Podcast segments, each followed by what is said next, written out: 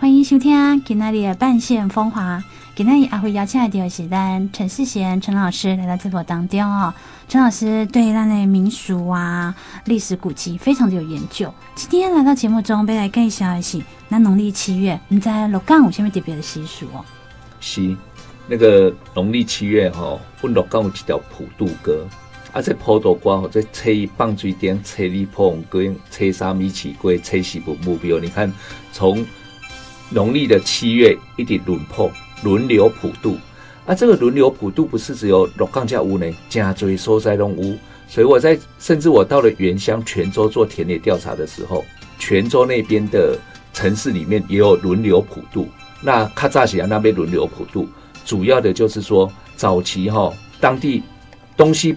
没有那么多，每个人都要买买东西普渡，会造成物价上涨，甚至为了买东西而吵架啊！所以当时呢，在原乡里面，他就有这样子的轮流普渡的一个习俗啊。这样子的习俗嘛，刚才那先民哈，从移垦的时候也带来了，带来台湾。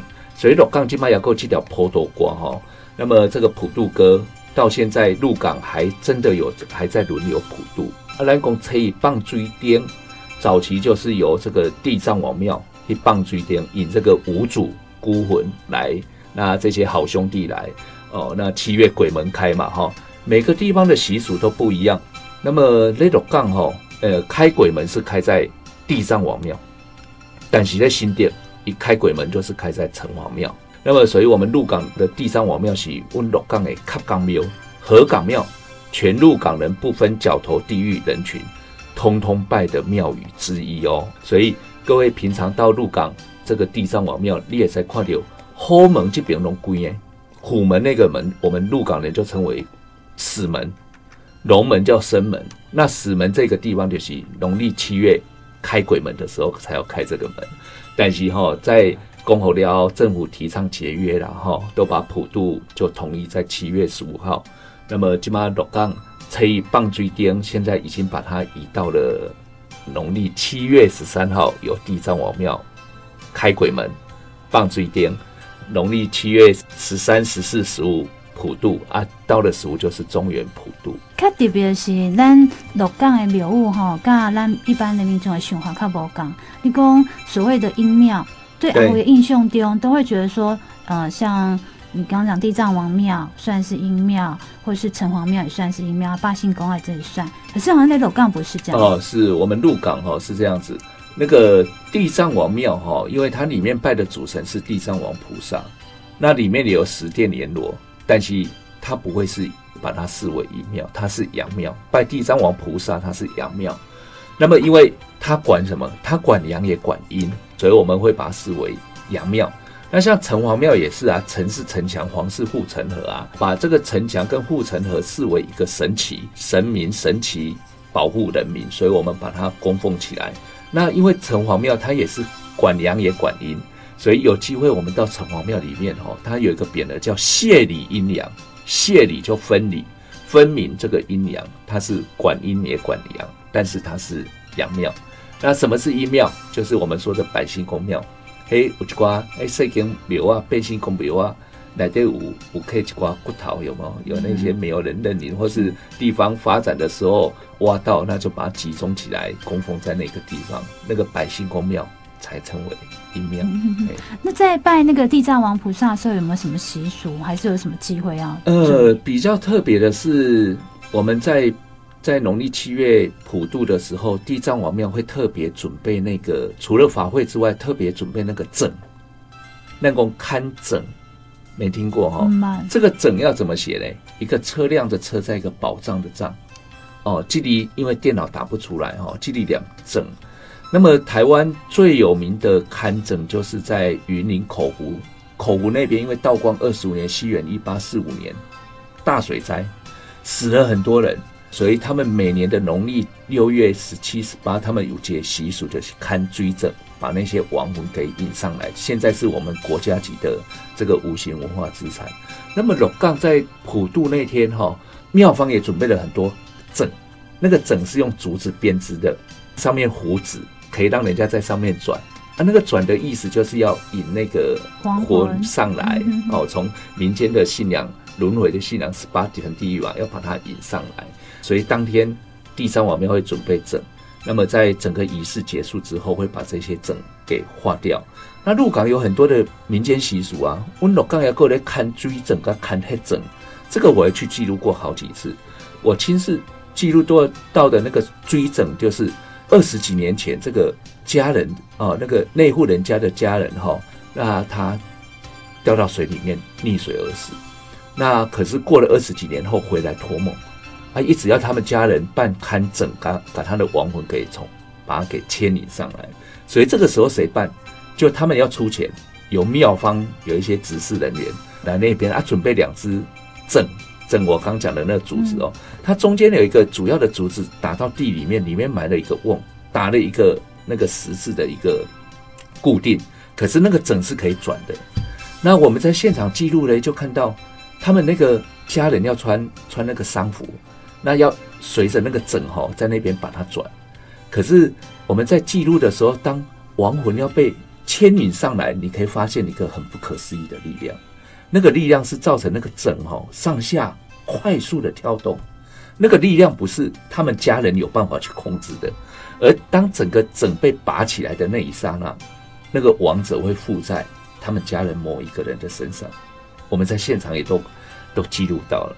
那么他开始表达讲话的语言，就是那个王者的语言，就那王者的那个那个恭维 cookie，对，然后会交代一些事情，那再有妙方把它给退掉、化掉这样子。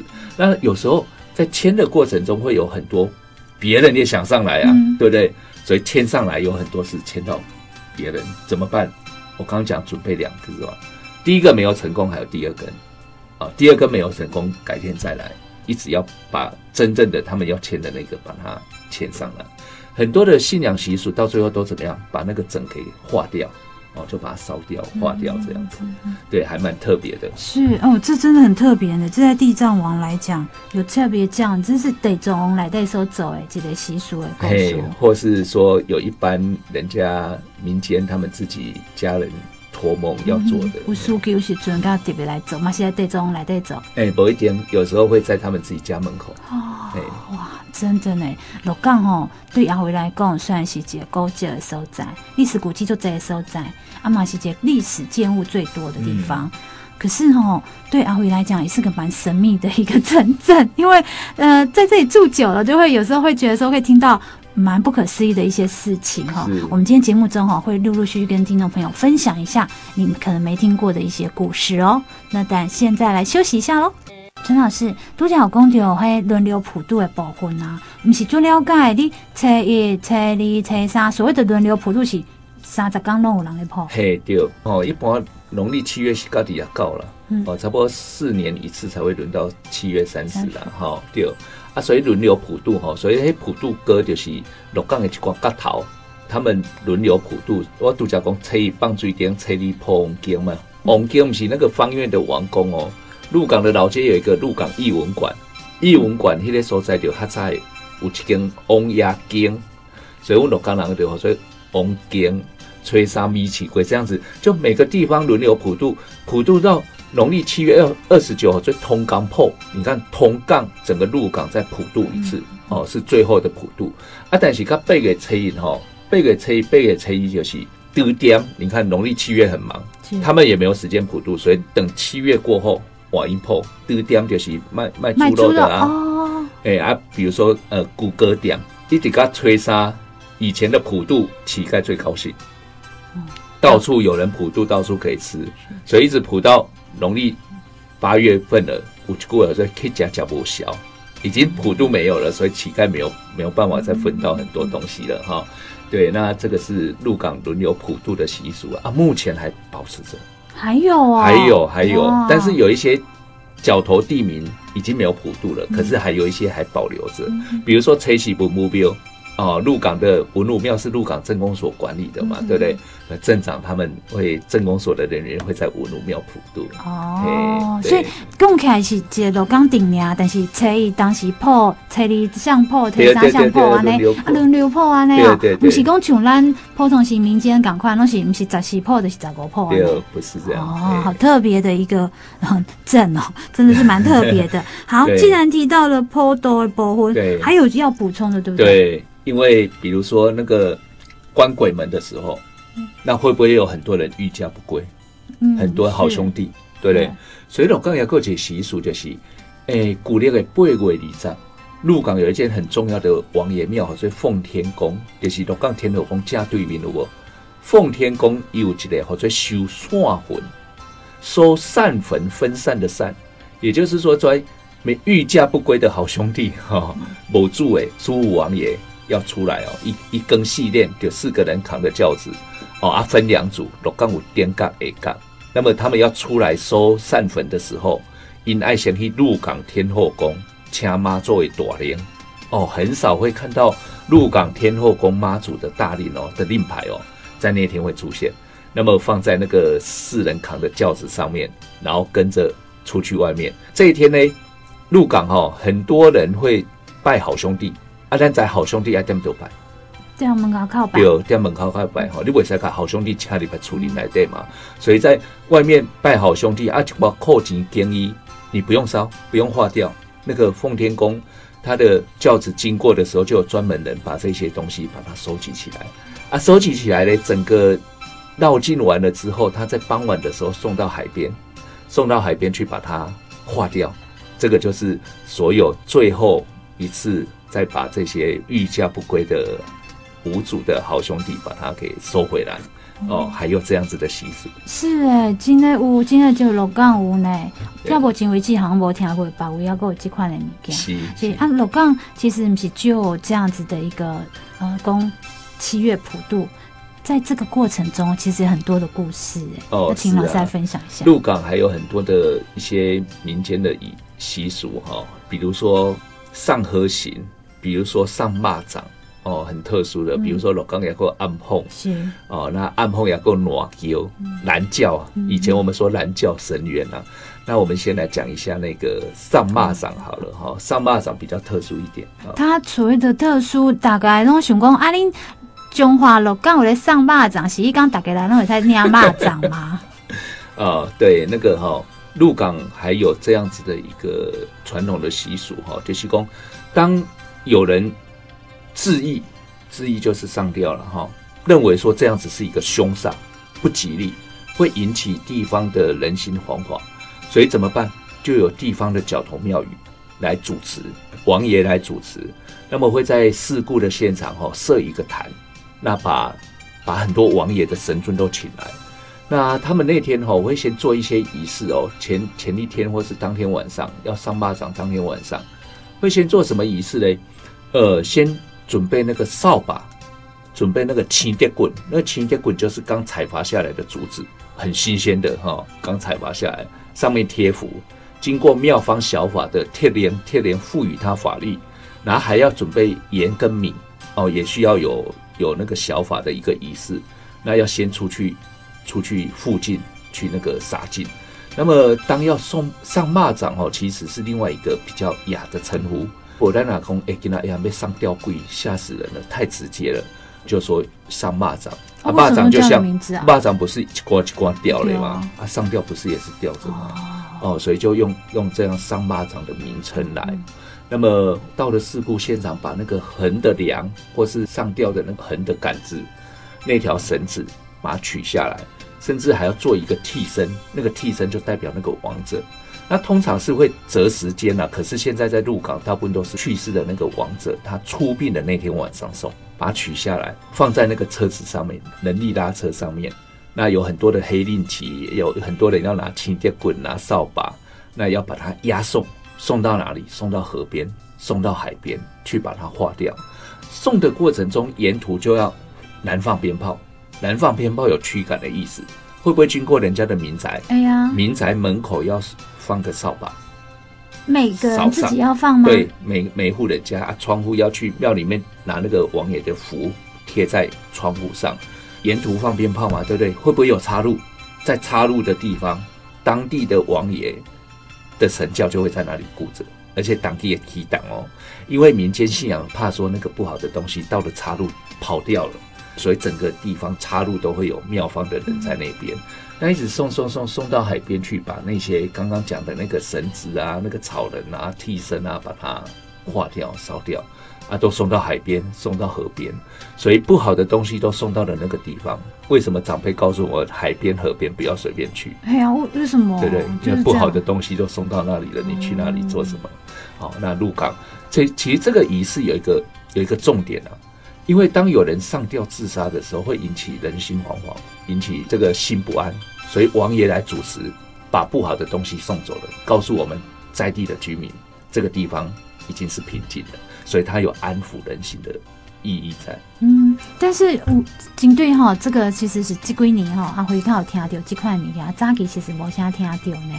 早期一直都有啊，为什么？因为现在网络方便哦，哦啊，所以大家现在都透过网络，所以网络上面有一个大学生写的那个以讹传讹的那个，完全是杜撰的，嗯、我觉得对鹿港是一个伤害。对，对，那所以我们要把它导正。是是，其实对商家来讲哈，家里发生这样的事情，其实蛮是不好的代志，家族也是蛮悲伤的。但是对您来讲，伊嘛希望讲。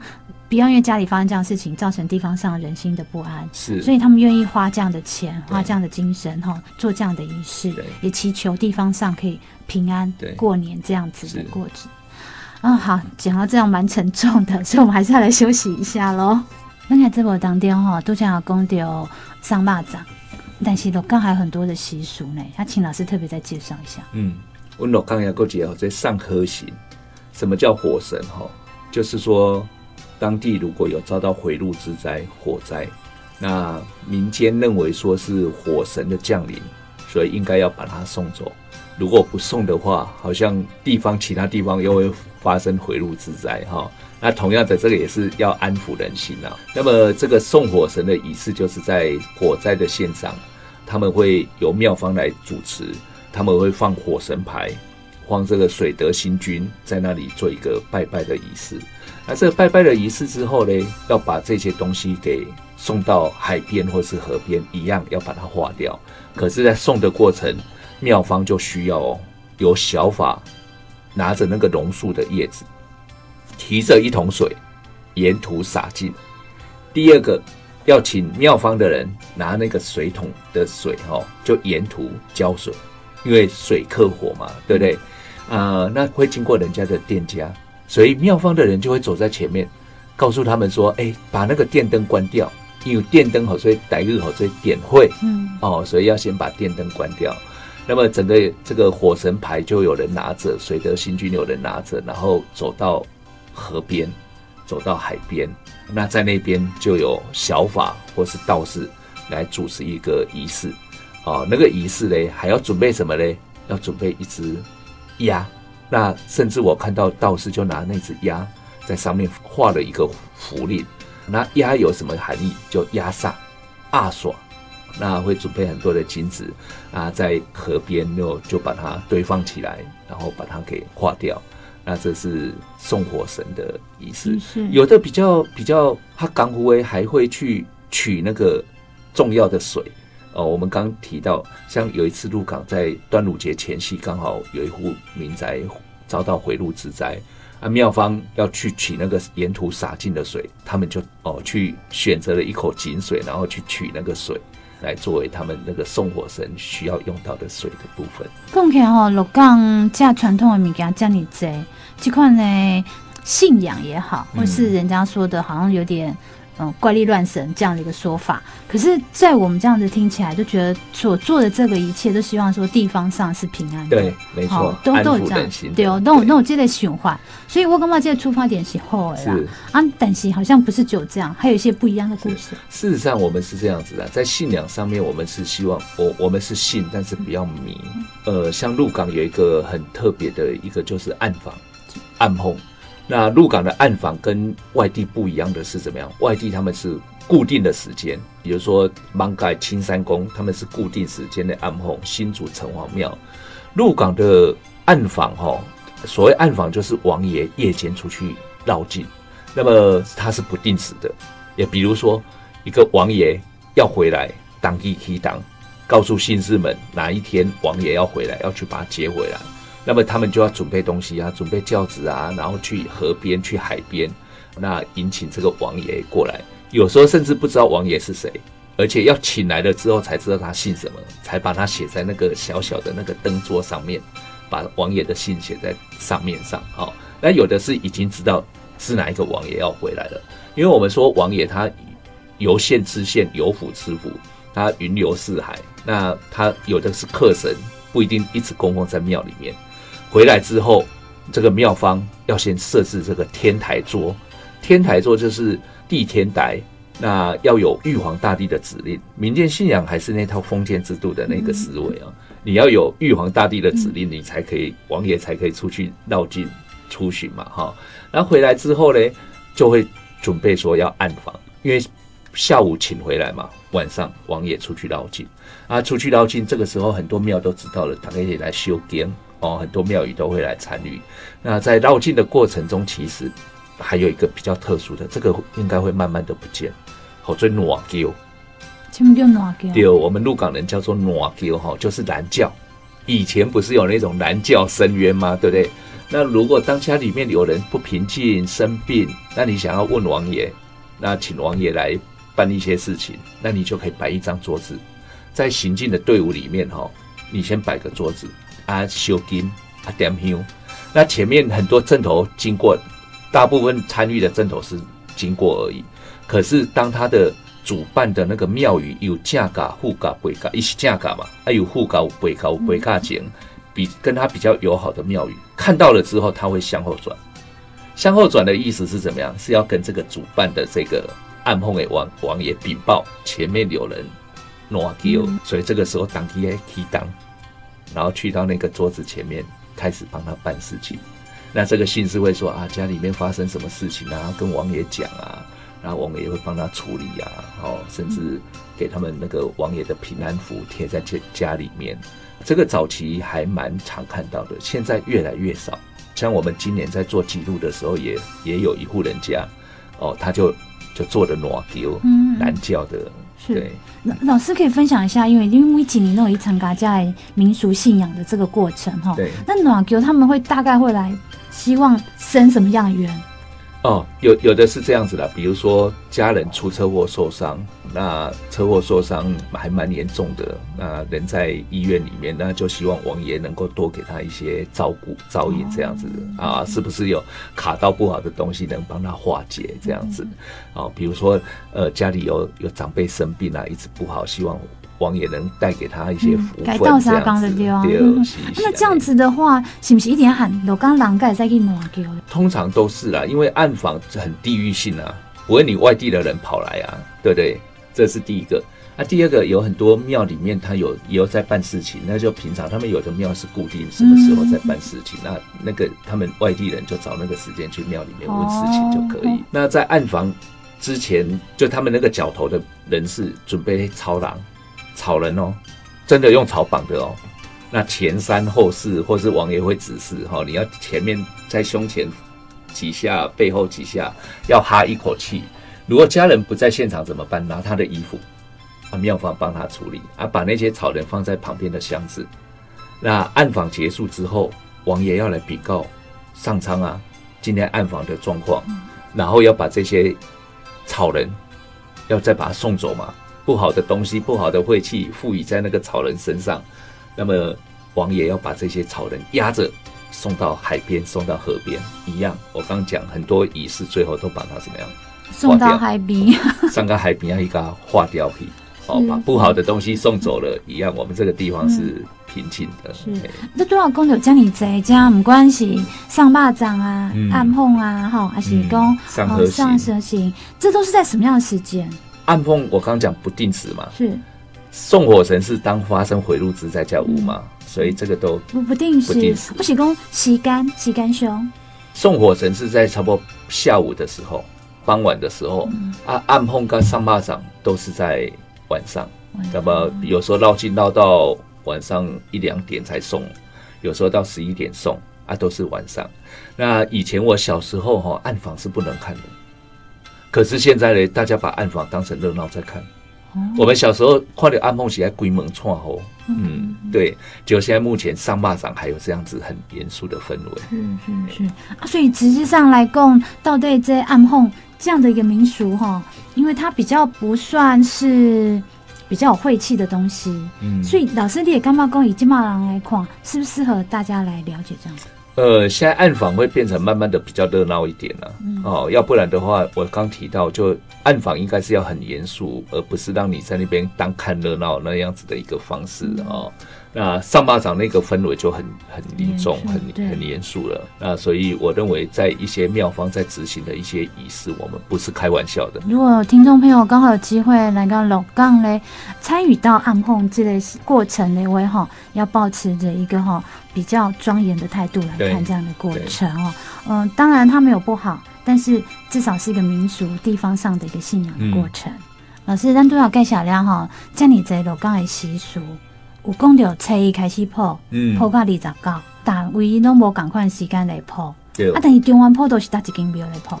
阮鹿港的中原普渡哦，较特别，上吊有三间庙啦。但是阮讲吼，十五古经，鹿港中原普渡最重要是鹿港妈祖庙。那个鹿港的古经，小小的鹿港街区就有三座妈祖庙了。年代比较早的就是现在的鹿港天后宫。阮鹿港人讲吼，这古经。乾隆五十二年，后来官方盖了一座妈祖庙，那座妈祖庙比较晚，比较新，所以我鹿港人讲吼做新经，所以十五普古经就是以鹿港救主宫为主要的呃这个普渡的庙宇。那鹿港也有一间叫做大众爷庙，大众爷庙在这一天也普渡哦，但是大众爷庙这边竖灯高。我们知道大众爷庙写在那以后，所以大将爷将军的将，其实爱用台语念就知样。大众雅，一个是无主诶，这间庙宇，可是这间庙宇有历史哦。这间庙宇嘉庆年间就已经有这间庙宇了。一段咧鹿港国小的边啊，鹿港国小的操场以前就是坟墓区，所以我们了解一个街镇的发展里面，吼，咱来了解早期都一是坟墓区啊。坟墓区的边啊，一条可以去跟大众爷庙。像我们在彰化市，我们就要了解彰化的发展背景。中华它造系的厦门，我跟你讲，厦门老靠就是坟墓区。哦，是啊、哦，是，所以西门有无？那个西门靠这嘛中正路啊，嗯、商业区，嗯、房价最贵的，结果以前都坟墓区了。嗯、那个西门有没有百姓宫？百姓宫庙有无？哦，当门这边嘛是好。那么鹿港的中原普渡就是鹿港天后宫主破，那么大众也这边的破。北中我们有这边嘛，有这个看诊，把把这个整化掉啊。他们那边也办了花费，哎、嗯，是这样子。哦，蛮特别的是，咱特别要这样，那是不是来对哈？因为你破二十九天的时间，有特别的庙宇破，你也无想赶快，就准备的东西无赶。准备的东西基本上都是差不多。温一定是有一个普渡宫灯座，这个灯座是红色的。那么在鹿港天后宫哦，它因为规模比较大，更是中原普渡之港。所以他那个仪式非常的盛大，他会准备了这个山神跟土地，那个纸糊的，还有大四爷。所以我们鹿港会准备有这种像规模这么大的，有山神、土地、有大四爷的，就主要的有三座庙宇。刚刚我们讲的，嗯，哦，古经大众爷庙跟大众王庙。那么在天后宫，从那天早上就开始有一些法会，那一直到了。傍晚的时候，暗头啊，在庙口那边就还会有设了一个坛，帮呃仰靠有这个辨识的一个法会的仪式啊。辨识就是把很多东西化为更多东西，让这些无主的他们来来享用这样子。嗯，对。那最后也是把这些山神土地这些大师爷，最后把它在庙口就把它。化掉哦哇，所以地方的信仰可以看得到地方的一个发展，跟地方重不重视这些古迹啦、人文传承，哎，快出来呢！因为来鹿港真的可以看到不止庙多、古迹多，但是你说人民的信仰过程中哈，是不是迷信？这是几的传承？对、哦，这种有节礼数够数够几里庙够几里行。是，你你像鹿港哈，你看小小的鹿港。行政区域就一百一十间左右的庙宇，嗯，啊，在鹿港街区差不多四五十座，所以在普渡的时候有很多会以庙为主，所以咱也在看到真侪迄普渡过来都有真侪庙，比如说显龙殿，比如说这个鸭脖堆哈，啊，营盘地那边就是鹿港天后宫对面有一个很有名的王爷庙叫永安宫薛府王爷，但这个庙比较特别哦，你在薛府王王爷庙来对吼边啊雅克节普渡宫的那个牌位。第二个，它里面有一个穿清朝官服的神像，啊，这个人叫做曾少农，曾国藩的曾，曾少农这个人真有其人啊。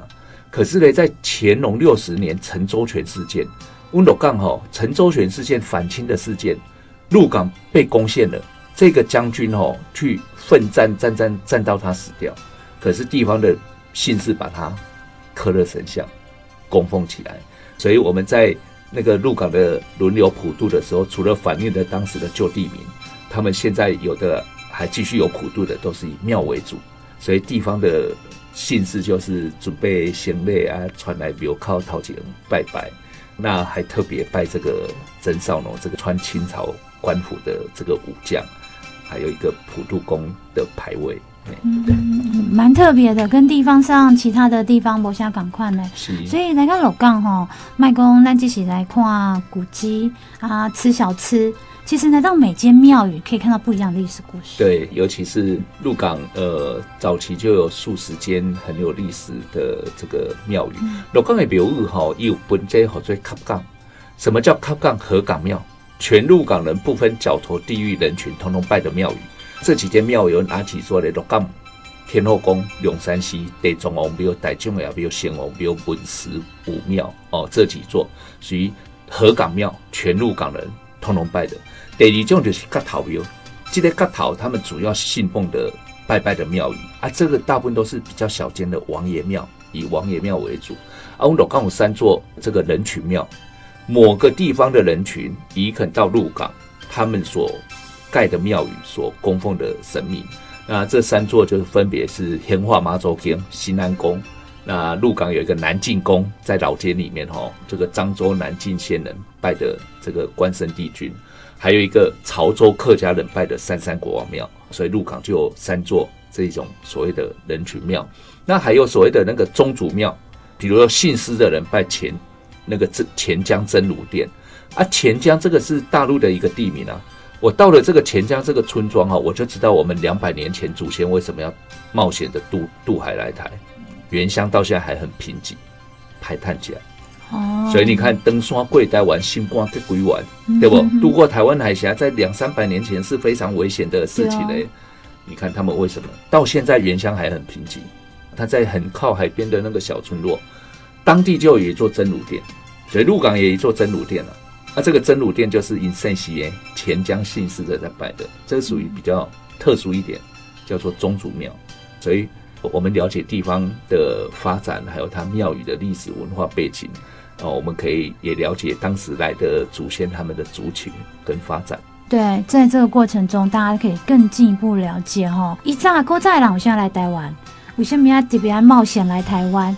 然后来台湾之后，大家讲哈，鹿港算是他们各个来到登山各台湾料哈，各个征讨、各个角头来家哈生活的地方。嗯，看庙就知啊。对。好，怎样讲？这间庙是多位来？对。一间庙是多位来？啊，这个征讨超短，拢是什么款的人？对。大概是这样子的过程啊。哎，时间过得好快呢。那天时间好，大家进入了尾声了。期待听众朋友对今天的节目哈有满意。那当然啦，介绍这么多的历史，一个七月份的一个民俗，也希望我们陈老师哈可以继续保留这样子的一个对咱的民俗记忆，继续研究。好，咱的愈来愈济啦，咱少年辈家哈愈来愈了解，礼数是袂使袂记的。嗯，现代需要保留，嘛需要呃继续的融会贯通。但是礼数的物件，这是你的经历。嗯哦，不能够丢掉。那谢谢老师，今天不时间来，谢谢。